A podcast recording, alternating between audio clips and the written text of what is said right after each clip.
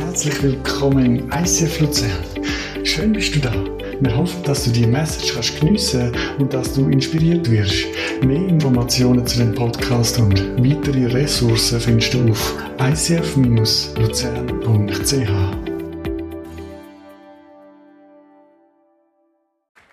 Hey, es ist Pfingsten und es gibt das altbekannte Sprichwort, ab Pfingsten geht es am ringsten. Und ich weiß nicht, was du so assoziierst mit Pfingsten. Wir kommen immer so früher die Pfingstlager in den Sinn. Ähm, magst du dich auch noch erinnern, falls Jungwach, Blauring, Pfadi, Jungschar, was auch immer, Zefi, du gegangen bist, das sind doch immer die Pfingstlager gewesen und sie sind doch immer so verschiffen gewesen, nicht? Es ist doch jetzt so, das ist zwar noch lustig, es hat jetzt immer geregnet, außer der Pfingsten, gestern war ein schönes Wetter, gewesen, heute, was ich gehört habe, eigentlich auch. Aber ich mag mich erinnern, es hat so viel geregnet und eigentlich sind wir so in einem Pfingstlager gewesen, da sind wir in einer Tule gewesen. Also es hat so links ein Hügel gehabt, rechts und wir haben unsere Zelte in der Tule gehabt und es hat so fest geregnet, dass in der Nacht ist das Wasser ins Zelt hineingekommen. Ich bin dann schon Leiter gewesen, oder Mini-Leiter und wir haben im Fall am Morgen um zwei müssen das Lager abbrechen. Wir mussten die Leute rausnehmen. Wir hatten noch so einen Jungscharraum und dort haben wir dann mit irgendwie diesen 40 Kindern und den Leiter allen übernachtet und dann dort das Morgen improvisiert, weil es so geregnet hat. Aber der Regen, das ist ja in der Bibel immer ein Bild auch. Also Regen ist ja auch ein Bild für die Ausgüssung vom Heiligen Geist. Oder der Regen ist auch ein Bild für den Segen. Und wenn es immer ab Pfingsten regnet, dann weißt du auch, hey, das ist auch etwas, was Gott uns zeigen will oder wo man kann sich so einfach merken, vielleicht muss ich so besser sagen, dass wirklich der Heilige Geist soll ausgossen werden über uns. Ich möchte noch beten, dass wir heute Morgen in dieser Celebration dürfen unseren Herzen mega bewegt werden von dem ganzen Thema Pfingst und Heiliger Geist. Danke, Vater Himmel, dass du da bist und wir bitten dich einfach, dass du uns durch deinen guten Heiligen Geist in unserem Herzen berührst und dass jeder etwas mitnehmen kann, was ihn anspricht heute Morgen und wo einfach unsere Beziehung zu dir durch den Heiligen Geist einfach nochmal verfeinern, vertiefen, ähm, einfach so wie nochmal neu machen und ja, erneuern einfach, dass wir wirklich die Kraft von Pfingsten dürfen erleben Ich bitte dich allgemein, dass wir dürfen der Kirche sein, wo Pfingsten erlebbar dürfen sein, Sonntag für Sonntag, Small Group für Small Group, aber natürlich auch im Alltag, im Geschäftsleben und so weiter. Dass Pfingsten eine Theorie ist, die 2000 Jahre zurückliegt, sondern eine Praxis, die wir heute miterleben Amen. Pfingsten ist nicht etwas Theoretisches, Pfingsten ist nicht etwas, das vor 2000 Jahren abgeschlossen ist. Das ist der Unterschied zu Karfreitag. Karfreitag ist einmal passiert, wird sich nicht mehr wiederholen. Auch Weihnachten ist einmal passiert. Also nicht das Weihnachtsfest, aber dass Jesus auf die Erde gekommen ist. Aber Pfingsten, die Ausgrüßung vom Heiligen Geist, ist etwas, das sich immer wieder, wieder und wieder soll wiederholen Und das ist heute nicht eine theoretische Predigt ist, der Reto hat schon gesagt, habe ich vier Interviewpartner, beziehungsweise drei Partnerinnen und einen Partner, wo jeweils so einen Punkt von der Message vertiefen. Und was ja immer spannend ist bei Weihnachten, Ostern oder Pfingsten, bei diesen christlichen Viertigen, es ist ja immer eigentlich das gleiche Thema. Sonst haben wir die Serien, die wir dann vorbereiten und wir haben dann so einen Serienplan, aber immer Weihnachten, Ostern, Pfingsten, da ich mich neu inspirieren und sagen, was soll ich bringen? Und damals es meine zweitjüngste Tochter, Ayana, die mich auf den Gedanken gebracht hat für die Predigt ab Pfingsten. Diana, wir haben ja gemerkt, sie hat eine Sehschwäche. Wir haben das gemerkt, allem wenn wir ihre Bücher anschauen, dann nimmt sie das Büchlein mega, mega nahe und dann haben wir das unbedingt abklären lassen. Dann sind wir zum Augenarzt und gemerkt, sie hat wirklich eine recht starke Sehschwäche und sie braucht eine Brille. Dann haben wir die Brille gemacht und Weg ist mit ihr Brille posten. Und wir haben gewusst, sie wird das Leben ganz neu sehen. Oder? Vorne hat uns dann der Ärztin gesagt, so wie sie sieht, hat sie einen Baum einfach eher so als etwas Braunes unten und etwas Grünes oben. Aber wenn sie hat, wird sie uns mit neuen Augen sehen. Und dann hat Rebecca gefragt, und wie sieht es Mami aus? Und ihre Antwort war, neu. neu. Mit dem hätte ich jetzt nicht gerechnet. Ich habe gedacht, klarer oder ist noch spannender. So. Aber sie hat gesagt, neu. Mami sieht neu aus. Und das hat mich dann erinnert an einen Vers aus 2. Korinther 5, Vers 17. Vielmehr wissen wir, wenn jemand zu Christus gehört, ist er eine neue Schöpfung. Das Alte ist vergangen, etwas ganz Neues hat begonnen. Wo Diana ihre Mutter gesagt hat, gemerkt, hey, ich habe ein neues Mami, da ist etwas Neues. Und genau so ist es ja, wenn wir zum Glauben kommen an Jesus, dann fällt etwas Neues an, wir sind eine neue Schöpfung, eine neue Kreatur. Gleichzeitig frage ich mich immer wieder, wir haben ja letzten Herbst schon Predigt zum Thema Taufe, so mit dem Thema, was verändert Taufe und was verändert sie nicht. Und das Gleiche ist auch mit dem Neuen. Was wird denn genau neu? Es kann ja auch so schnell dann so ein frommer Spruch werden, ah, du bist Christ, jetzt wird alles neu. Aber ich meine, sind wir ehrlich, wenn du ein Tattoo hast, das dir nicht gefällt und du kommst zu glauben, Jesus ist Tattoo nicht plötzlich weg. Also ich habe es noch nie gehört, auf jeden Fall. Oder wenn du denkst, du hast Kruseri und hättest lieber gerade Haar, kommst du zu glauben, ist nicht plötzlich hast gerade Haar, oder? Klar sind jetzt äußerliche Sachen, aber auch wenn du eine mega schwierige Ehe hast, du kommst zu glauben, Jesus, nicht plötzlich alle Probleme sind gelöst. Sondern du nimmst schon die Sachen mit und Erneuerung ist ein Prozess. Und was genau wird denn neu? Und da bin ich in eines der bekanntesten Kapitel in der Bibel über den Heiligen Geist, das ist Römer Kapitel 8. Der Römerbrief hat 16 Kapitel und genau in die Mitte setzt der Paulus das schon fast weltbekannt oder theologisch jedenfalls sehr bekannte Kapitel 8, was darum geht, ums Leben im Heiligen Geist. Ich habe so gemerkt, es sind drei Punkte, die rauskommen. Es sind sicher noch mehr, aber auf drei werden wir Bezug nehmen, wo der Heilige Geist wirklich neu machen in deinem, in deinem Leben. Und ich habe zu jedem Punkt habe ich auch ein Bild, damit du es richtig kannst einprägen kannst. Was möchte der Heilige Geist neu machen? Mein erster Intro-Gast kommt per Video. Die anderen drei sind dann live. Und Vanessa, die wir letzten August getauft haben, sie würde uns sagen, was der Heilige Geist in ihrem Leben neu gemacht hat. Ja, was der Heilige Geist alles neu macht. In meinem Leben ist es extrem viel. Ähm, das Einschneidendste, was er gemacht hat bis jetzt, ist, dass er das ICF in mein Leben gebracht hat. Und nicht nur in mein, sondern auch in mein Leben, das Leben von Henry und von Christian. Und zwar 2020 im April hatte ich noch keine Ahnung, was ICF ist. Ich habe es zwar vom Hören gekannt, aber ich war selber nicht in einem ICF gewesen, noch habe ich den Leo wirklich gekannt, noch den Joel oder irgendjemand von euch allen. Und er hat mir aber durchblicken, dort im grössten Lockdown, das ICF College ähm, Leiterschaftsstudium für mich gedacht ist. Und ich hatte selber wirklich einen riesen Zweifel an dem und habe es nie gemacht. Aber durch den Heiligen Geist habe ich die Kraft und den Mut gehabt, das mich anzumelden, obwohl ich bin weder tauft war, noch bin ich in einem ICF gewesen, noch habe ich mir irgendwie können vorstellen, dass ich je einisch in einem ICF eine Leiterschaftsposition übernehme. Und das alles hat mir der Heilige Geist gegeben. Er hat das durch mich gemacht und mir Mut geschenkt. Ja, genau. Es gibt so viele Facetten, die der Heilige Geist kann neu machen kann. Und die hat jetzt einfach das ausgewählt, dass sie Teil wurde von einer Kirche dass sie eine Leiterschaftsausbildung besuchen und wir haben sie ja vor ein paar Wochen eingesetzt. Sie und der Christian, ihre Maß neue Barleiter. Sie sind mega viele Meisen, verräumen alles auf, machen Pläne, alles Mögliche. Und das Timing ist ja perfekt, oder? Nächste Woche oder Anfang Juni gehen die Restaurants wieder auf und das heisst, wir dürfen dann auch wieder Essen anbieten, Trinken anbieten und von dem haben wir ein gutes Timing. Und das ist so ihr Schlüssel gewesen. Sie hat Jesus schon ein bisschen kennt, auch von ihrer Kindheit her, aber sie hat noch keine Bezug hat zu einer Kirche, sie hat noch keinen Bezug hat zum Mitschaffen in einer Kirche und sie sagt, hey, das ist so neu, ich habe plötzlich eine Church, ich habe eine Small Group, die sich mega wohlfühlt, wo Manuela Siegrist leitet, eine mega coole Frau, eben, sie kann Paarleitung machen und das hat Gott neu gemacht. Das ist etwas mega Schönes. Gehen wir mal rein in Römer 8 und das erste Bild, das ich mitgenommen habe, der erste Titel ist «Er macht dich zum Sieger», habe ich so eine Person mitgenommen, die so eine Fahnen erhebt auf einem Berg. Es gibt ja im Alten Testament verschiedene Wörter für Gott und ein Wort, das mir mega gefällt, ist, er ist Yahweh Nissi. Yahweh ist hebräisch und da gibt es immer noch irgendwie eine Beschreibung dazu und Yahweh Nissi heißt, er ist Gott, deine Siegesfahne.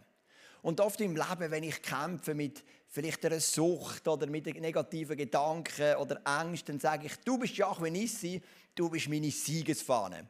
Und dann stecke ich so prophetisch in meinem inneren Vorstellung, bin ich der Mann auf dem Berg und stecke so die Siegesfahne ein. Oder wie nach einem Krieg, du hast das findliche Land erobert und dann nimmst du die Siegesfahne und steckst sie. Er macht dich zum Sieger. Zum Sieger, denn über was ist noch die Frage? Römer 8, Vers 2. Denn wenn du mit Jesus Christus verbunden bist, bist du nicht mehr unter dem Gesetz der Sünde und des Todes. Das Gesetz des Geistes, der lebendig macht, hat dich davon befreit. Pfingsten. Gehen wir mal ein bisschen zurück in die Geschichte. Im Judentum gibt es ein Fest, das ist das Wochenfest oder auf Hebräisch Shavuot. Das ist ein Fest, das eine ganze Woche geht, eine ganze Woche lang Party feiern. Und es ist eigentlich ein Erntedankfest. Also man hat sich einmal im Jahr eine Woche Zeit genommen, um einfach Gott Danke zu sagen für die Ernte. Mega schön, oder? Wir haben ja manchmal auch einen Sonntag, wo wir irgendwie so Erntedank feiern. Wir feiern zwar im ISF nicht so bis jetzt, aber vielleicht kommt es ja noch. Es gibt ja bei uns auch so das Erntedank-Sonntag, aber die haben das eine ganze Woche haben die Erntedank gemacht. Gleichzeitig es aber auch das Fest gewesen, weil in dem Erntedankfest das Volk Israel auch die zehn Gebote bekommen hat, die man als Gebot, als Gesetz Gottes denkt hat. Also in dem Shavuot, das hat zwei Aspekte, Erntedank und Dankbarkeit fürs Empfangen von der zehn Gebote am Berg Sinai durch den Mose. Und jetzt musst du dir vorstellen, jetzt kommt Pfingsten, Tausende von Jahren später, als sie die zehn Gebote empfangen und die Leute kommen, und das steht in Apostelgeschichte Kapitel 2, von ganz Europa, ist eine ganze Aufzählung, woher die Leute alle kommen, aus welchen Ländern, und sie kommen mit einem Ziel auf Jerusalem, oder zwei Ziele, die Ernte zu feiern und die zehn Gebote. Also der Fokus ist, wir feiern das Gesetz von Gott, wir feiern das Gebot von Gott. Und dann kommen sie an, der Petrus predigt, der Heilige Geist fällt wie, wie Feuerzüngli. Und was empfangen sie? Sie empfangen ein neues Gesetz. Der Gott, Gott sucht sich auch immer das perfekte Timing aus. Jesus stieg, er stirbt am Passafest, wo sie das Passalam feiern. Jesus stirbt, weil er ist Passafest. Der Heilige Geist fällt am Shavuot, wo sie feiern, dass die zehn Gebote empfangen worden sind. Warum? Weil mit dem sagt uns Gott, es kommt das Zeitalter von einem neuen Gebot. Es ist nicht mehr das Zeitalter vom Gesetz, es ist das Zeitalter vom Geist. Und das lesen wir hier im Römer Kapitel 8, Vers 2. Das Gesetz führt zu der Sünde und zum Tod, aber das Gesetz vom Geist macht lebendig. Und dann, wenn wir weitergehen, Vers 5 und 6, wer sich von seiner eigenen Natur bestimmen lässt, dessen Leben ist auf das ausgerichtet, was die eigene Natur will. Wer sich vom Geist Gottes bestimmen lässt, ist auf das ausgerichtet, was der Geist will. Was der Geist will, bringt Leben und Frieden, aber was die menschliche Natur will, bringt den Tod. Also wir haben einen Kampf, der ist immer während uns. Ich habe es gerade heute Morgen erlebt, ich tue immer am Sonntagmorgen den Wecker früh stellen und dann hat der Wecker tatsächlich auch geläutet, also mein Handy. Und mein Kampf war so, meine Fleischkultur hat gesagt, schlaf noch ein bisschen länger. Du hast die Predigt schon relativ gut vorbereitet, du musst jetzt auch nicht immer so viel stille Zeit machen am Sonntagmorgen. Schlaf noch ein bisschen. Das ist Fleisch. Der Geist sagt, es ist so wertvoll, die Zeit, die ich am Sonntagmorgen, wenn es so dunkel ist, wenn noch niemand anders da ist, ich bin im Büro, ich lese die Bibel, ich bete, ich höre Worship, das, ich kann so auftanken. Und du hast den Feind sofort, oder? So das Fleisch, wie das Bibel sagt, die Selbstlichkeit sagt, bleib noch ein bisschen liegen. Und der Geist sagt, auf in die Gegenwart von Gott, dort wirst du am meisten erfüllt. Oder ich habe das oft am Abend, wenn ich heimkomme, spät von irgendwelchen Meetings, ich weiss, Flightings, was auch immer, kann ich noch nicht gerade einschlafen. Meine selbstsüchtige Natur sagt immer, noch ein bisschen Clips schauen, auf YouTube, da und dort, ein bisschen Sportzusammenfassung und das ist auch nichts Schlechtes. Und mein Geist sagt, mach doch vielleicht noch kurz einen Spaziergang oder lass noch ein ruhiges Lied, trink noch etwas Feines dazu, bett noch eins und dann gehst du ruhig schlafen. Also es ist immer so der Fight, oder? Der ist ja omnipräsent präsent. Und wo hilft uns der Heilige Geist? Er hilft uns, den Feind zu gewinnen. Weil es heißt, was der Geist bringt, ist Leben und Frieden. Weil die selbstsüchtige Natur hat immer das Ziel kurzfristige Fun, aber es gibt langfristige Lehre. Der Geist geht zu dir oft kurzfristigen Preis, aber längerfristige Erfüllung. Darum ist uns eben die selbstsüchtige Natur immer, immer ein bisschen näher, weil es ist immer kurzfristig. Oder? Kurzfristig ist es eben schon, ist es dann gerade erfüllender für den Moment, eine Stunde länger zu schlafen. Oder? Aber nachher kommst du an, ich bin nicht recht innerlich vorbereitet für die Predigt und so weiter und so fort, dann merke ich, jetzt fehlt mir etwas. Das ist so der Kampf, den haben wir immer. Und der Geist Gottes, der hilft, dass wir den Kampf gewinnen. Er bringt Leben und Frieden. Natur, aber die, die menschliche Natur, das Fleisch, je nachdem, welche Übersetzung man nimmt, der bringt den Tod. Und Gott ist ein, ein Gott, der immer wieder mit uns unterwegs ist und uns hilft, in gewissen Bereichen Sieg zu haben. Und da habe ich meinen zweiten Interviewgast, das ist mein guter Freund Angelo. Angelo, komm doch mal vor. Ähm, mega schön bist du da. Du kannst gerade das Mikrofon nehmen. Ich finde, er hat den schönsten Nachnamen im ICF. Also ich will jetzt niemandem zu treten von euch. Aber Ruhumuliza. Also wer kann da noch, also gell, also Sutter ist ja also dann... ich habe genau. drei Jahre gehabt, um das zu können. genau. Hey Angelo, wo hat dir Gott geholfen in einem Punkt von deinem Leben wirklich, dass der Geist, wo hat dir der Geist können helfen, zu gewinnen, zu triumphieren in einem Bereich von deinem Leben? Ja, ähm, also ganz kurz, und ich euch mal in die Situation zurück äh, wo ich äh, gestanden bin vor viereinhalb Jahren. Ähm, weil es ist wirklich schwierig, um sich das vorzustellen. Also wenn ich mit Leuten rede, sagen mir, ja, du bist immer aufgestellt und so. Und man kann sich das gar nicht vorstellen, wie es mir damals ergangen ist. Und zwar nicht ein Jahr oder zwei Monate oder was auch immer, sondern wirklich zwei Jahre. Ich hatte eine Depression, die schleichend gekommen ist.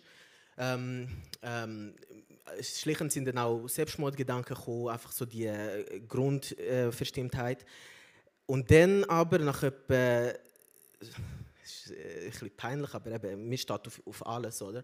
Ähm, nach etwa fünf Jahren Just-Studium, äh, ich habe dann irgendwann abgebrochen, geschafft, bin ich rausgeflogen.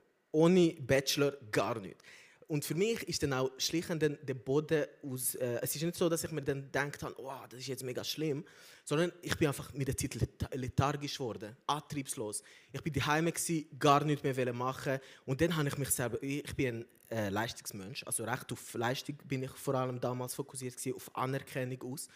Und dann ist, habe ich das nicht mal realisiert. Ich bin dann einfach antriebslos gewesen. und dann hat mir für mich das Leben gar nicht wirklich Sinn gemacht. Und mit der Zeit habe ich mir gar nicht so Gedanken gemacht über Gott oder so. Es war wirklich für mich, gewesen, ich habe keine Lust auf das. Und jetzt äh, kommt auch noch, dass ich recht rational bin. Das heißt, so mit Eindrücken und so kann ich nicht viel anfangen. Also damals habe ich nicht viel anfangen. Aber am einen Tag, äh, also zuerst mal nur ganz kurz, um euch zu sagen, wie schlimm das es dann wurde ist mit der Lethargie.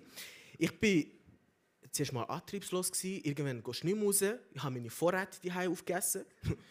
nicht, mehr, nicht mehr zu essen gehabt. Und dann musst du aber noch einkaufen. Ich habe Angstzustand bekommen. Ich konnte nicht mehr in den Bus einsteigen. Keine Ahnung, woher das Zeug kam. Und dann habe ich dann angefangen, amix in der Nacht bei der Tankstelle einkaufen. Irgendwann habe ich da auch Angst bekommen. Auch wenn nur ein Verkäufer im, im Laden war. Angst bekommen.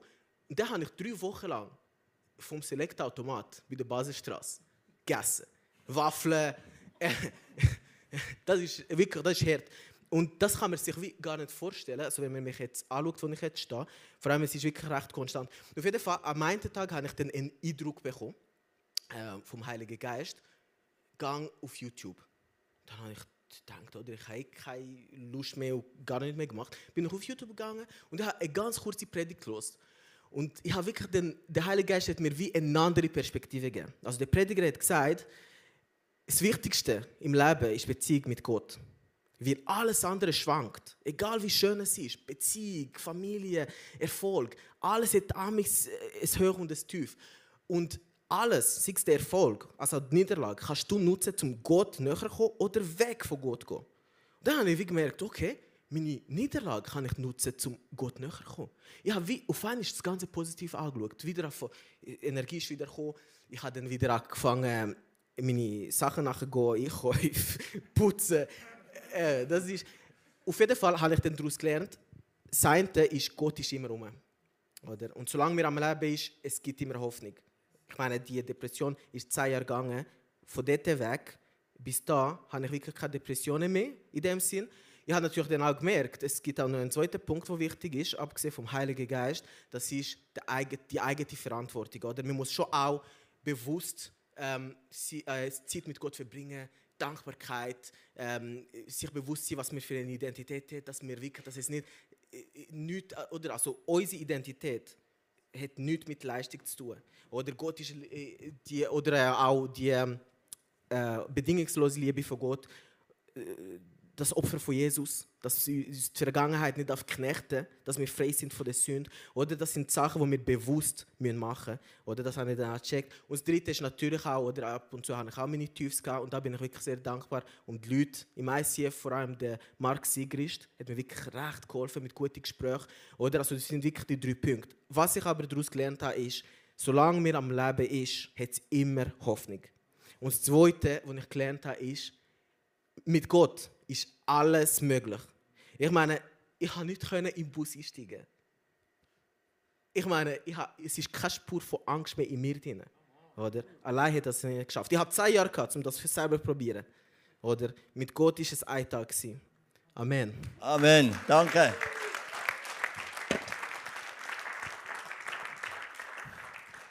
Der Angelo ist vor ein paar Wochen oder Monaten zu mir gekommen und hat gesagt, hey, jetzt werde ich nachher das Zeugnis erzählen.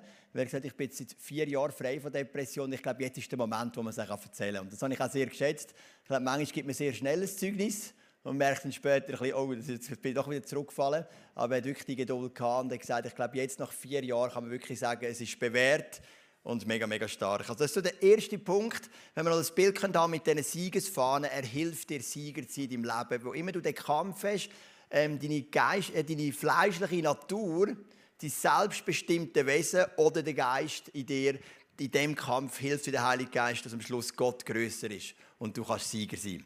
Dann gehen wir weiter zum zweiten, wo wir dann sind im Römer 8, in den Vers 14 bis 17. Er hilft dir, als Kind Gottes zu leben. Und da habe ich das zweite Bild von einem Kind, das so Seifenblötchen bläst, so richtig leicht durchs Leben geht, so Freude an dieser Kreativität, an dieser Schöpfung Gottes. Und es heißt im Römer 8, Vers 15, denn der Geist, den ihr empfangen habt, macht euch nicht zu Sklaven, sodass ihr von neuem in Angst und Furcht leben müsstet. Er hat euch zu Söhnen und Töchtern gemacht und durch ihn rufen wir, wenn wir beten, aber Vater. Vielleicht kennst du die Story vom verlorenen Sohn. Das ist vielleicht eines der bekanntesten, gleichzeitig die bekannteste Geschichte, wie es erzählt ist. Ein Sohn, der hat alles gehabt, die hat sein Erbe auszahlen ist weggegangen, hat alles verprasst. Und dann, um überhaupt noch irgendwie überleben hat er müssen Schweine hüten, was ja für einen Jude sowieso verboten war. Und hat nicht mal von dem Futter essen. Und dann kommt der Moment, wo er sagt, hey, bei meinem Vater haben sogar Sklaven, die Arbeiter besser gehabt. Ich gehe zurück zu meinem Vater. Sicher nicht als Sohn, kein Thema mehr, das habe ich verbockt, aber vielleicht nimmt er mich ja als einen Arbeiter, als einen Sklav. Und manchmal kommen wir so mit dieser Einstellung zu Gott. Wir haben vielleicht viel verbockt. Gott ist so weit weg. Ich bin ein Arbeiter, er nimmt mich auf. Ich darf ewiges Leben haben. Aber in diesem Vers lesen wir von viel mehr. Wir lesen, wir sind eben nicht Sklaven. Wir, wir werden nicht regiert mit Angst und Furcht, sondern wir sind Söhne und Töchter und dürfen sagen, Abba, Vater. Und Abba, das ist so eine Kuschelform von Vater, oder so Papi, oder so das Zärtliche, das Kind trifft. Oh, Papi, so umgeht und brüllt, meine kleinen Prinzessinnen, meine zwei kleinen Mädchen kommen zu mir, gehen, Papi, mir macht alles weh. Oder? Das ist so das, das Papi, das, das Abba, Vater. Und ich glaube, das ist ganz wichtig, dass wir das verstehen, dass wir nicht unter dieser Sklaverei-Spirit sind. Ich habe immer wieder Gespräche mit Leuten, die sagen, ja, ich bin immer noch nicht sicher, bin ich wirklich Sohn und eine Tochter von Gott, bin ich wirklich angelassen von Gott, habe ich wirklich ewiges Leben. Und das möchte der Geist dir helfen, er möchte dir helfen, dass du als Kind von Gott leben darfst. Mir hat gerade Corona-Zeit, mir haben so viel Angst aufgebracht. Für mich ist es wirklich zum Teil eine spannende Zeit, absolut, aber auch eine schwierige Zeit. Ich habe es euch einfach erzählt, am Anfang Existenzängste. Was ist, wenn alle Leute ihr Einkommen verlieren, nicht mehr zahlen können? Dann stehe ich auf der Straße, kann meine Familie nicht mehr ernähren. Dann kommt der ganze Rattenschwanz, oder? Aber dann auch sind ja viele so, ist jetzt das Endzeit? Dann kommt so der, der letzte Reiter irgendwie jetzt Bern vor dem Bundeshaus hinzureiten, ähm, wo wir lesen die Offenbarung mit den Fackeln und so. Und ja, bin ich dann parat und sind nicht noch viele von meinen Kollegen gar noch nicht gerettet. Und einfach Corona hat bei mir so vieles aufgebracht. Wo ich immer wieder sagen, stopp, ich bin nicht unter dem Geist von der Angst, sondern ich bin ein Sohn von Gott. Und wenn du eine Frau bist, bist du eine Tochter von Gott. Und das ist ein anderer Spirit, weil ich habe ja auch Kind. Und ich möchte nicht meine Kinder regieren mit Furcht und Schrecken, sondern ich möchte sie leiten mit Liebe, mit Gnade. Natürlich auch Wahrheit, das ist immer ein Teil der Liebe und von der Gnade. Auch Konsequenz ist keine Frage, aber das Herz dahinter ist Liebe und Gnade. Und das ist so etwas, wo Gott uns hilft, zu leben als Kind von Gott. Das ist das zweite Element in dem Römer 8. Und im Römer 8, Vers 16 heißt dann, ja, der Geist selbst bezeugt es uns in unserem Innersten, dass wir Gottes Kinder sind. Also wenn du unterwegs mit dem Heiligen Geist, dann weißt es du. Du weißt es. Der Heilige Geist bezeugt dir das. Ich bin ein Kind von Gott. Das ist eines der Aufgaben der Werfe vom Heiligen Geist, das zu bezeugen. Und manchmal habe ich Gespräche mit Leuten, die sagen, ich bin einfach noch nicht sicher. Und dann merke ich, irgendwo ist der Groschen noch nicht gefallen. Und wir müssen beten, dass sie den Heiligen Geist erleben dass das Bezeugen passiert. Ja, ich bin ein Kind von Gott. Und auch da habe ich jemanden gefragt, ob sie uns einfach ein bisschen erzählen was bedeutet für dich ein Kind von Gott sein. Und da habe ich auf eine sehr bewährte Person zurückgegriffen im ICF Luzern, und zwar auf die Eva Sonderegger. Genau. Mega schön bist du da. Du darfst auch das Mikrofon nehmen. Da, wir haben es super desinfiziert in der Zwischenzeit. Genau, Eva, was bedeutet für dich ein Kind, jetzt in deinem Fall eine Tochter Gottes zu sein? Ja, guten Morgen. Ich habe ähm, ein Bild mitgenommen, das mir mega hilft, um in dieser Kindschaft von Gott zu leben. Ich habe es auch hier gross ähm, gefüttert, die Heime. Und ähm, wenn ich das Bild so anschaue, die wenn ich das aufgestellt dann zeigt mir das einfach, dass ich darf ein Kind sein Und als Kind muss ich nicht vollkommen sein. Ich darf fehlerhaft sein, ich darf ruhen in den Händen von, von dem allmächtigen Vater. Und ich schaue das noch viel an und denke, hey, und in wem seine Händen bin ich? Ich bin in den Händen von dem allmächtigen Vater, von dem allwissenden Vater, von dem Vater, der in aller e also von Anfang an war, bis in alle Ewigkeit wird sein. Sein Horizont ist so viel weiter wie mein Horizont. Und ähm, seine Liebe ist grenzenlos. Seine Annahme über mein Leben ist grenzenlos. Seine Barmherzigkeit ist immer für mich da. Und ähm, ja, das macht mich auf eine Art so entspannt. Aber ähm, ich will das dann auch raustragen in die Welt. Das, was ich bei meinem Vater erleben will ich doch irgendwie weitertragen. Und ähm, manchmal braucht es auch ein bisschen Mut. Und ich habe eine kurze Geschichte, die ich gerade in den letzten paar Wochen erlebt habe, wo ich das so fest erlebt habe, dass ich so als Tochter von Gott unterwegs bin und manchmal einfach auch herausgefordert bin. Äh, wir haben eine befreundete Familie, die sehr stark an Corona erkrankt ist. Vater war schon im Spital und die Mami hat nie gewusst, ähm, muss ich jetzt gerade nächstens auch notfallmäßig eingeliefert werden. Und ähm, sie haben ein kleines Mädchen. Und sie haben uns gefragt, hey, ja, wenn ich muss notfallmäßig gehen darf ich euch anrufen. Schaut ihr in unserem Mädchen? Hey, und für den David, für meinen Mann ist glaube ich, keine Frage. Ja, logisch schauen wir dem Mädchen. Aber ich habe es eigentlich auch logisch gefunden. Aber ja, logisch. Ähm, in der Bibel steht, wir sollen den Notleidenden helfen, wir sollen für die Nächsten da sein. Aber ganz ehrlich, in mir innen hat es so gekämpft. Es hat so tobt in mir, weil ich Angst hatte, echt Angst hatte, um zu sagen, ja, und dann müssen wir in Quarantäne, alle wir sechs, und die Kinder verpassen so viel in der Schule und sowieso, und es ist so mühsam, die in Quarantäne, und ja, kommen wir denn Corona auch über? Und es ist, glaube ich, überhaupt nicht eine easy Variante, die sie da hatten, wenn ähm, sie so lange im Spital sind. Und ich habe wirklich in die Gegenwart von Gott müssen gehen und merken, wer bin ich in diesen Händen vom Vater und wem seine Hände sind über mir. Und ich habe so das erlebt, was wir vorhin gesungen haben, die Furcht muss fliehen, denn ich bin sein. Und ich habe gemerkt, ja, Gottes Hand ist über mir und er weiß schon, was gut ist für uns. Und ich kann ihr dürfen mit gutem, also mit aus vollem Herzen zusagen und sagen, ja klar, du darfst uns anrufen. Ich habe jede Nacht das Telefon ins Schlafzimmer genommen und bin natürlich mega froh gewesen, für sie vor allem, auch ein bisschen für uns, wo sie dann schlussendlich nicht hat müssen anrufen Genau. Danke vielmals, mega stark, wow. Danke, aber genau, ich kann das Mikrofon einfach hier hinlegen. Wow, mega, mega schön auch zu sehen, was es wirklich bedeutet, ein Kind von Gott sein. Ich finde auch das Bild ganz stark von dem, was so in der Hand von dem Gott sein und immer wieder zur Ruhe zu kommen und wissen, Gott hat es im Griff. Hey, und dann gehen wir, oder noch ein Vers zu dieser Kindschaft Gottes, wo mega stark ist, dann Vers 17. Wenn wir aber Kinder sind, sind wir auch Erben. Erben Gottes und Miterben mit Christus.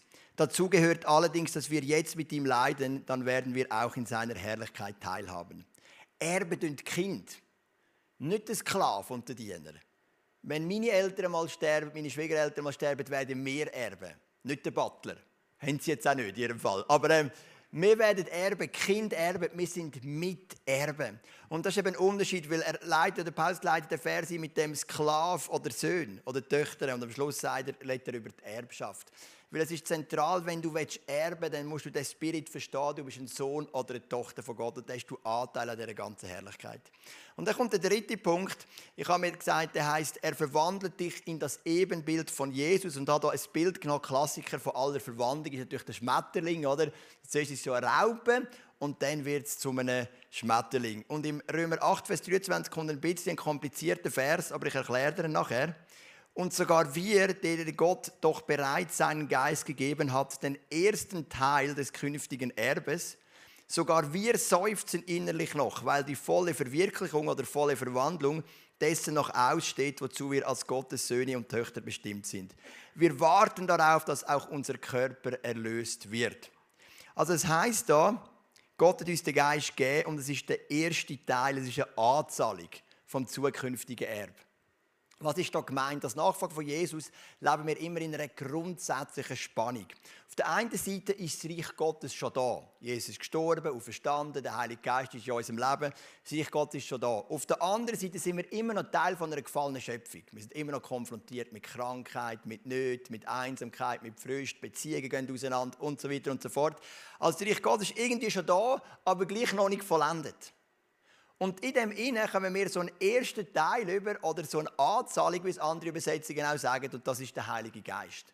Und er führt uns innerhalb von dem Prozess. Im Himmel braucht es den Prozess nicht mehr, weil dann sind wir vollendet. Dann ist die Verwandlung komplett abgeschlossen. Aber auf der Erde sind wir immer in dieser Spannung. Reich Gottes ist da, ja, aber wir sind auch noch Teil der gefallenen Schöpfung. Und da innen brauchen wir einen Verwandlungsprozess. Und der Leiter von dem Verwandlungsprozess ist der Heilige Geist. Das heißt auch in dem Vers, wir seufzen. Wir seufzen später heißt dann sogar die ganze Schöpfung seufzt unter dieser Unvollendung. Und das sehen wir jetzt auch mit all diesen ähm, Prozessen, die abgehen auf unserem Planet. Ähm, es ist so ein Seufzen und es ist der Heilige Geist, der in diesem Prozess Reich Gottes ist schon da, aber gefallene Schöpfung sind wir auch, wo uns so leitet in dem Verwandlungsprozess. Und ein Beispiel, das er dann aufzählt, der Paulus oder zwei, werde ich kurz anschauen mit euch. Das eine ist im Vers 26. Und auch der Geist Gottes tritt mit Flehen und Seufzen für uns ein. Er bringt das zum Ausdruck, was wir mit unseren Worten nicht sagen können. Auf diese Weise kommt er uns in unserer Schwachheit zu Hilfe, weil wir ja gar nicht wissen, wie wir beten sollen, um richtig zu beten. Also in diesem Beispiel geht es ums Gebet. Kennst du es, du weißt nicht, was beten. Du nimmst die Zeit und nach drei Minuten bist du durch. Oder du spürst, du kommst wie nicht so durch. Du bist zwar am Betten, machst viele Worte, aber Jesus sagt, es geht nicht um die vielen Worte. Und du merkst, du kommst wie nicht weiter. Und dann heißt der Heilige Geist kommt als dein Lehrer in das Seufzen, in die Verzweiflung, Gott, wie soll ich beten? Und er lehrt dich. Er lehrt dich zu beten. Dass du vollmächtig betest, dass du kraftvoll betest, dass du betest, dass es einen Effekt hat, dass es eine Veränderung hat. Das ist ein Beispiel. Oder im Römer 8, 28 kommt ein Vers, es ist gut, dass ich den mal sauber erklären kann, weil er wird oft, finde ich, falsch ausgelegt oder interpretiert. Eines aber wissen wir, alles trägt zum Besten derer bei, die Gott lieben. Sie sind ja in Übereinstimmung mit seinem Plan berufen. Also der Klassiker ist die Luther-Übersetzung, diejenigen, die Gott lieben, werden alle Dinge zum Besten dienen.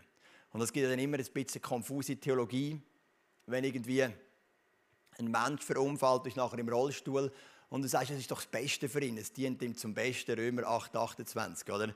Und er dachte, wieso dient mir das am besten? Ich bin jetzt im Rollstuhl, ich habe mega gelitten, bin vielleicht noch im Koma, gewesen, oder gerade Corona, jemand hat mega heftiges Corona. Ja, das ist das Beste, was dir passieren kann. Halleluja. Du hast Corona, mega cool, es dient dir zum Besten, oder? Und so ist es ein bisschen einseitig, weil ich glaube nicht, dass Gott Tod oder Krankheit als es, äh, dass, dass, er das liebt und jubelt über dir und sagt, das ist das Beste, was dir passieren kann. Aber, wenn man es eben wörtlich nimmt, darum ist es eben gut, wenn wir die Sache wörtlich anschauen, es heisst auch wörtlich, es wirkt mit. Also das griechische Wort heißt Synergeo, das kennst du. Syn und Ergeo, also es ist ein Mitwirken. Also wenn dir etwas passiert, was mega schmerzhaft ist, dann wirkt das zu deinem Besten mit. Das bedeutet mit keinem Wort, dass Gott das cool findet, dass dir das passiert ist dass zum Beispiel mein Sohn gestorben ist vor fünf Jahren oder was auch immer. Das bedeutet es nicht, aber es wirkt zum Guten mit. Es wirkt mit, dass dein Charakter verändert wird. Es wirkt mit, dass deine Beziehungen neu, neu tiefer kommen mit Gott. Und auch das ist eben genau das typische Zeichen von dieser Spannung. Das Reich Gottes ist schon da, ja, aber wir leben auch noch in gefallenen Schöpfung. Und da werden ganz viele Sachen passieren, die überhaupt nicht nach dem Wunsch Gottes sind, aber es wirkt mit. Es wirkt mit zu dem Guten. Es kann etwas verändern, es kann etwas freisetzen in deinem Leben. Und ich glaube, das ist auch so ein Punkt, den der Heilige Geist machen will. Es sind nur zwei Beispiele, die der Paulus hier nimmt. Das eine ist der Geist Gottes, der dir hilft im Gebet. Das andere ist in einem Schicksalsschlag, wie es kann mitwirken dir zum Guten. Und da gibt es noch Haufen andere Sachen, die wir hier anschauen miteinander. Aber es ist so, der Heilige Geist leitet dich in diesem Verwandlungsprozess. Und das können auch ganz kleine, ganz praktische Sachen sein. Und da kommt Manuela noch vor, als meine letzte Interviewgästin heute. Genau. Sie ist die Einzige, die ich eigentlich nicht strategisch geplant habe. Sie hat mir einfach so, wie sie ist, locker flockig etwas erzählt diese Woche, weil sie ist angestellt bei uns, hat ein Zeugnis erzählt und gesagt, das passt genau zu meinem letzten Punkt. Genau. Ja, eigentlich ist es ein kleines Zeugnis, wenn ich die anderen gehört habe, die mich mega berührt haben. Aber ähm, ich mache eine Weiterbildung und für die Weiterbildung muss ich eine relativ umfassende Arbeit über mein Leben schreiben. Über sehr viele persönliche Erlebnisse, die ich hatte. Und ich bin ehrlich gesagt im ersten Moment total überfordert gewesen. Bis manchmal noch jetzt, obwohl ich schon fast am Ende bin.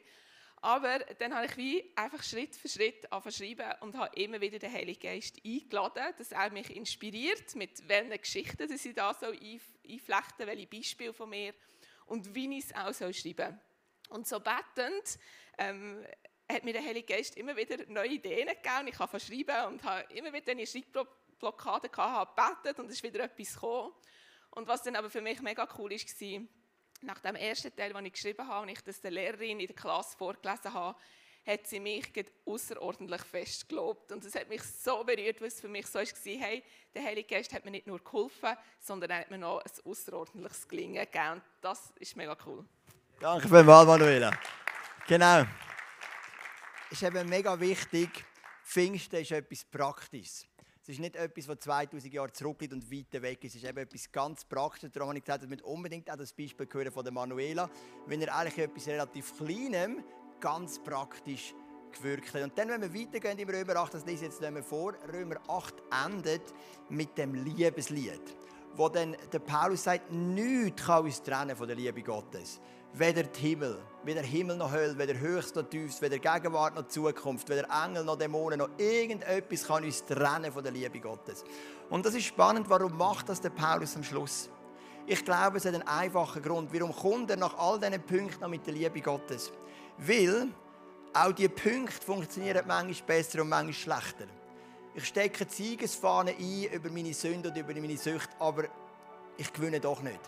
Die Liebe Gottes ist grösser. Er liebt dich immer noch. Darum endet er doch im Römer 8 mit dem Punkt. Natürlich, der Heilige Geist ist der Sieger und wir haben daran fest, dass die Siegesfahne eingesteckt wird über deine Sucht, über deine Sünde. Aber auch wenn es noch nicht ist, er liebt dich immer noch. Oder du versuchst, das Kind Gottes zu leben, aber die Gewissheit ist immer noch nicht in deinem Herz. Du bist immer noch nicht erfüllt mit dieser Freude auf das Erbe, das kommt und so weiter. Er liebt dich immer noch. Auch das kann dich nicht trennen von der Liebe Gottes. Oder die Verwandlung. Du hörst Eva reden, Manuela, Angelo und Vanessa, denkst, die haben Verwandlung, aber ich spüre keine Verwandlung in meinem Leben. Er liebt dich immer noch. Darum hört er mit dem auf. Nichts kann uns trennen von der Liebe von Gott. Selbst dann, wenn die Punkte gar nicht wirklich funktionieren, momentan in meinem Leben. Oder vielleicht funktionieren zwei, aber der dritte nicht. Du merkst, Kind Gottes, das funktioniert, Charakterverwandlung funktioniert, aber brichst immer noch nicht durch über gewisse Sünden. Oder was auch immer, es kann dich nicht trennen von der Liebe Gottes. Und das ist das Schlusswort von Paulus, dem Römer von Kapitel 8. Nichts kann uns trennen von der Liebe Gottes. Und was ich gerne erleben heute Morgen ist Pfingsten 2.0. Ja, genau, Pfingsten 2.0. Ich möchte erleben, dass der Heilige Geist nochmal ausgossen wird über uns. Und du kannst dir Gedanken machen, in welchem von diesen Punkten brauchst du Gott? Brauchst du denn mit der Siegesfahne? Brauchst du einen, im Moment einfach den Heiligen Geist mega stark an einem Ort, wo du einfach merkst, eine Sünde, eine, eine Eigenschaft, wo einfach nicht siegreich wirst, eine Sucht, die einfach nicht kannst überwinden kannst. Oder ist es mehr die Identität, das Kind von Gott, wo du einfach merkst, du bist so getrieben von Leistung, du hast immer das Gefühl, du machst zu wenig vor Gott, er nimmt dich nicht an. Kind und Tochter und Sohn von Gott, das klingt zwar gut, aber erlebst es nicht.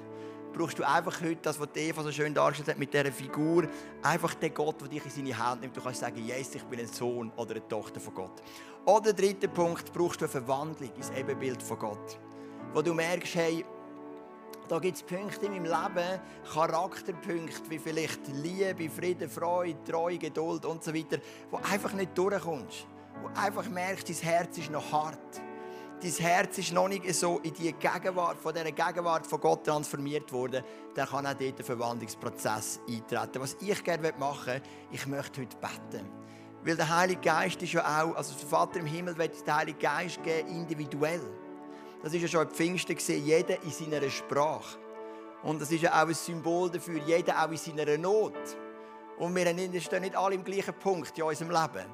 Aber ich glaube, jeder, für jeden hat der Heilige Geist etwas parat, wo er dich in deinem Herz bewegen kann damit du einfach noch mehr kannst freigesetzt werden in der Beziehung mit Gott, damit du die auch noch mehr kannst ein Diener werden von den Menschen um dich herum, dass Gott dich einfach noch mal in eine neue Dimension kann brauchen kann. Komm, wir stehen doch noch auf miteinander und dann bete ich einfach, dass der Heilige Geist jetzt wirklich durchgehen kann. Und das heißt im Johannes 3, Vers 8, heißt der Geist weht, wo er will.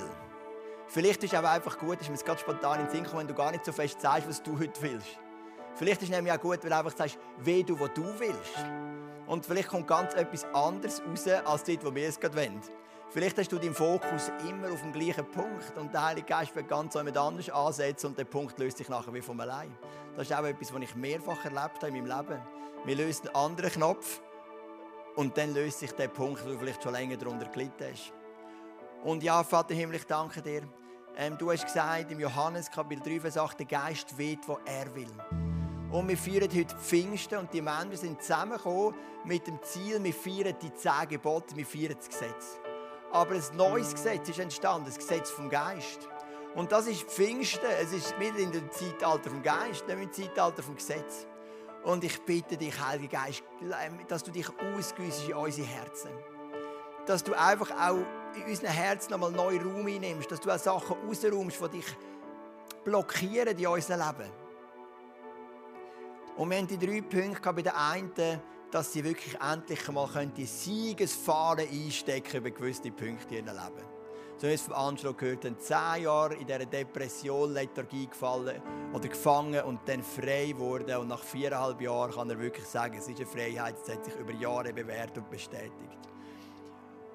Vielleicht ist es wichtig, dass Leute hier heute wirklich neu überführt werden oder vielleicht sogar das erste Mal überführt werden von ich darf ein Kind, ich darf ein Sohn und eine Tochter Gottes sein. Da bitte ich dich, dass das heute passieren darf, dass wir so in der Bewusstsein der Identität, yes, ich bin ein Sohn und eine Tochter von Gott. Wie der verlorene Sohn kommt zurück und er sagt, Sohn, für das bin ich es nicht wert, aber nehme mich doch auf als ein Diener. Und der Vater sagt, so ein Blödsinn. Ich habe mich immer gesehen nach dir, du bist mein Sohn. Herzlich willkommen. Welcome back. Und danke, dass du auch die Sohnschaft und Tochterschaft wie neu kannst bewusst machen in unserem Leben. Und der dritte Punkt ist die Verwandlung. Vielleicht von Charaktereigenschaften, wo wir einfach merken, ah, wir kommen nicht weiter. Dass der Verwandlungsprozess, wo wir halt sind, aufgrund von dem Spannungsfeld, Reich Gottes schon da, aber gefallene Schöpfung immer noch, dass du uns einfach führst in diesem Verwandlungsprozess. Bitte ich, dass du uns auch durch uns redest, vielleicht irgend durch ein durch, durch eine Idee, die wir haben, wie der andere, der gesagt hat, hey, gang auf YouTube, gang aus der Lethargie und dann seht die Predigt und die Predigt spricht ihn an.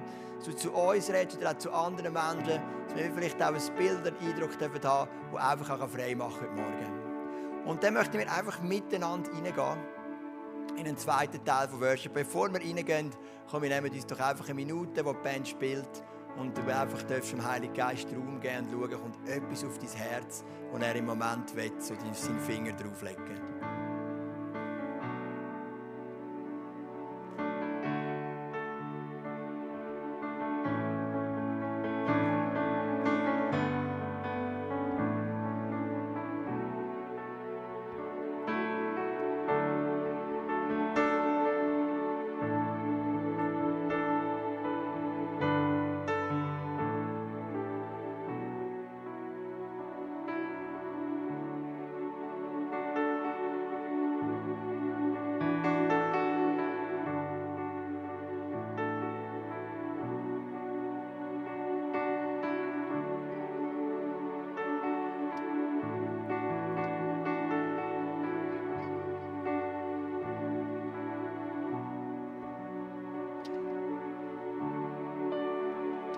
ich möchte am Ende der Predigt einfach noch für uns das ganze Kille beten. Bitte dich, Vater Himmel, dass du deinen Geist einfach auch in den nächsten Wochen in unseren Celebration, Small Groups, was auch immer wir noch haben, Chörs oder so, Gebetsveranstaltungen, dass es einfach nochmal in einer neuen Dimension erlebt sein Dass jeden Sonntag, jeden Dienstag, wenn wir Small Group haben, dass es immer so ein bisschen Pfingsten darf sein Dass du so das Trockene, Verstaubte rausnimmst und wirklich lebendig machst durch den Geist Gottes. Amen.